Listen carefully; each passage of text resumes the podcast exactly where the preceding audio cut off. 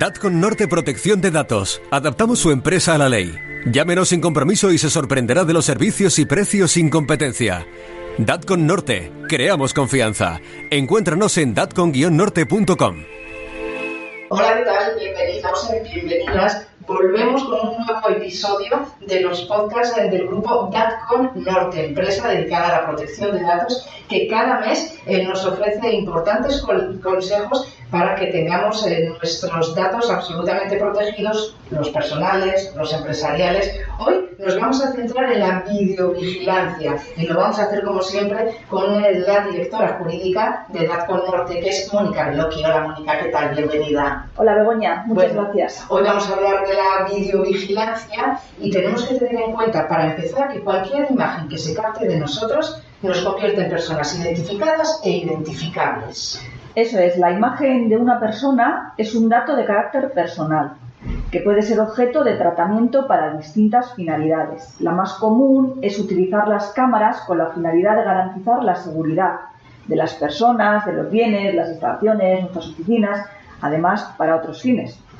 Oye, eh, ¿cuál es la ley donde se recoge toda esta normativa? Eh, es en la Ley Orgánica de Protección de Datos y Garantías de Derechos Digitales donde se recogen dentro de una enumeración que no es exhaustiva. Lo que se recoge es la videovigilancia con fines de seguridad. ¿Vale? Y esto, todos estos principios que aparecen aquí eh, derivan directamente de la existencia de un interés público como así lo establece el Reglamento General de Protección de Datos. Eh, todas estas grabaciones eh, que nosotros encontramos o en centros comerciales o si pasamos por determinada calle de nuestra ciudad, todo esto eh, se hace en base a un criterio, a un principio de seguridad, ¿no? Eso es. lo que está regulado aunque ni el Reglamento General de Protección de Datos, o sea, nada de normativa en protección de datos lo indica expresamente, los sistemas de tratamiento de datos a través de videograbaciones están sometidas al principio de seguridad y a la necesidad de ser inventariado en lo que llamamos registro de actividades del responsable de tratamiento, dado que el riesgo que tiene esto para los derechos y libertades de las personas que por allí pasan y se les graba. Bueno, hay un montón de cuestiones que hay que aclarar respecto al tratamiento de las imágenes a través de la videovigilancia, así que vamos a ir repasando algunos de ellos. Primero, el principio que limita el tratamiento de las imágenes al mínimo necesario o imprescindible. Eso es lo que se llama la minimización de datos. Eso es. Este principio limita el tratamiento de las imágenes al mínimo necesario.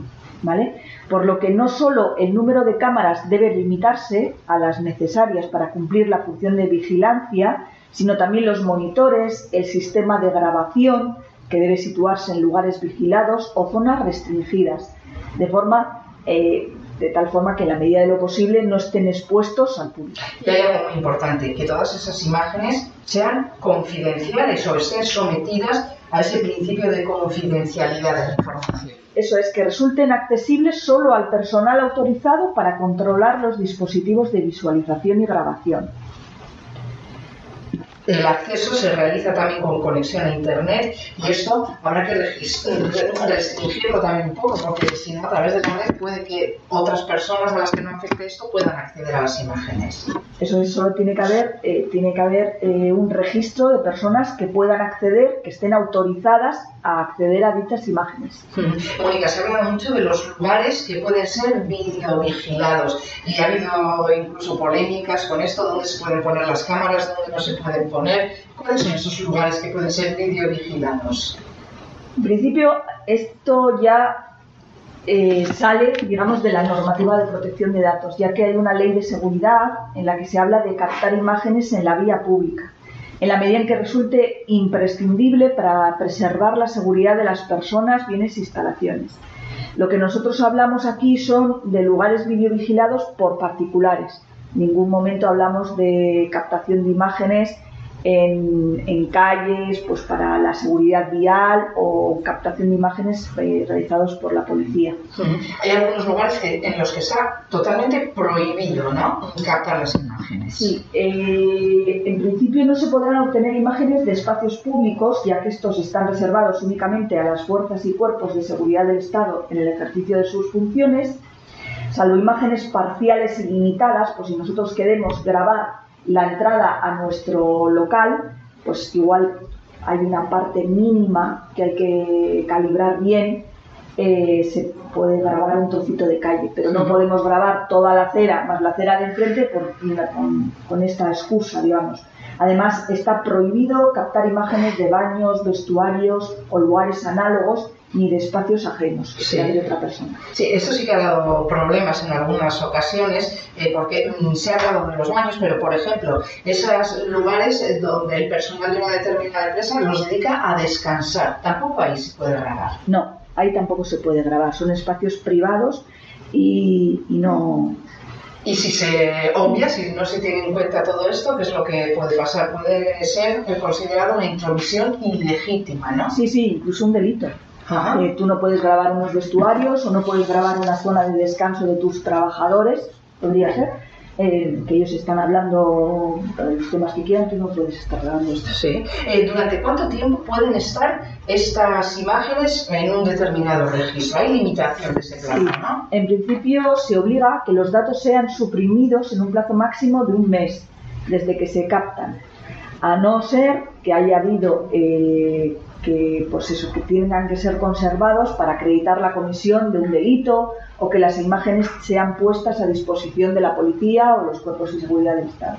Y todo eso tiene que ser absolutamente transparente, ¿no? Tenemos que saber en todo momento dónde y cómo nos están grabando. Yo creo que es el principio más importante, el que habla de, de la transparencia ya que la, ley entiende cumplido esta transparencia con la colocación de un dispositivo informativo en un lugar suficientemente visible. Esto es, el cartel amarillo que vemos colocados en muchos sitios.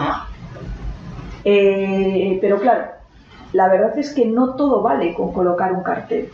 Primero hay que ver eh, dónde colocamos ese cartel. Tiene que ser en zonas de acceso para que todo el mundo que pase por ahí pueda ver que esta es una zona videovigilada y luego, el deber de información es un deber fundamental del cumplimiento de la normativa de protección de datos en el ámbito de la videovigilancia, puesto que a través de su cumplimiento se garantiza que las personas eh, que están siendo grabadas puedan ejercer sus derechos de protección de datos.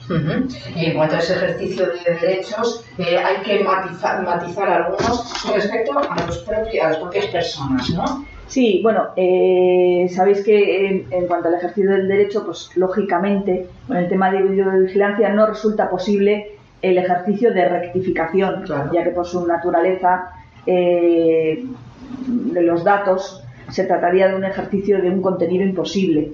Tampoco eh, podrían ejercer el derecho de portabilidad, ya que se trata de un tratamiento automatizado y la legitimación no se basa en el consentimiento ni en la ejecución de un contrato.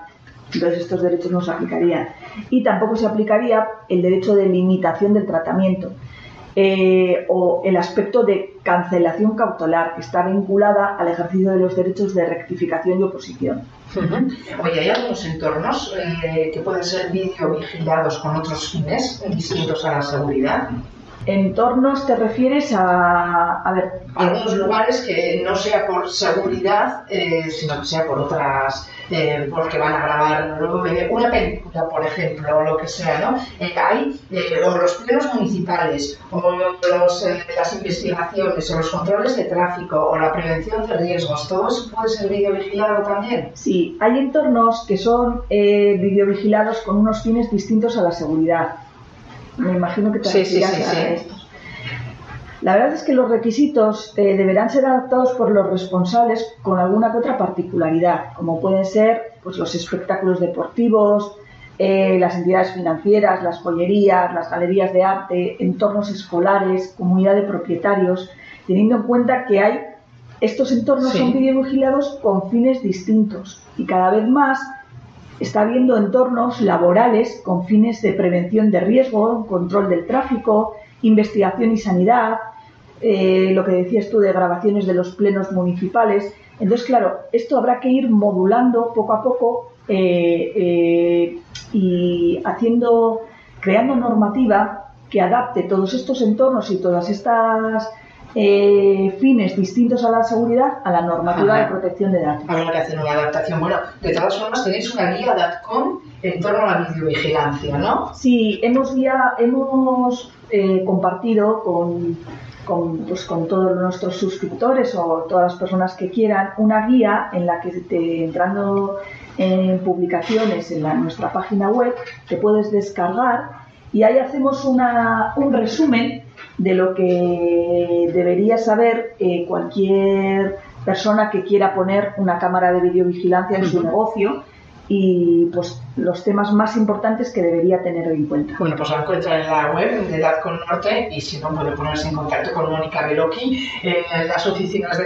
con Norte que les pueden orientar perfectamente en torno a todo este asunto. La videovigilancia, algo que en muchas ocasiones genera eh, muchas dudas, pero que está perfectamente normativizada y que en con Norte eh, conocen muy bien. Mónica muchísimas gracias. Gracias a ti, Begoña. Hasta la siguiente.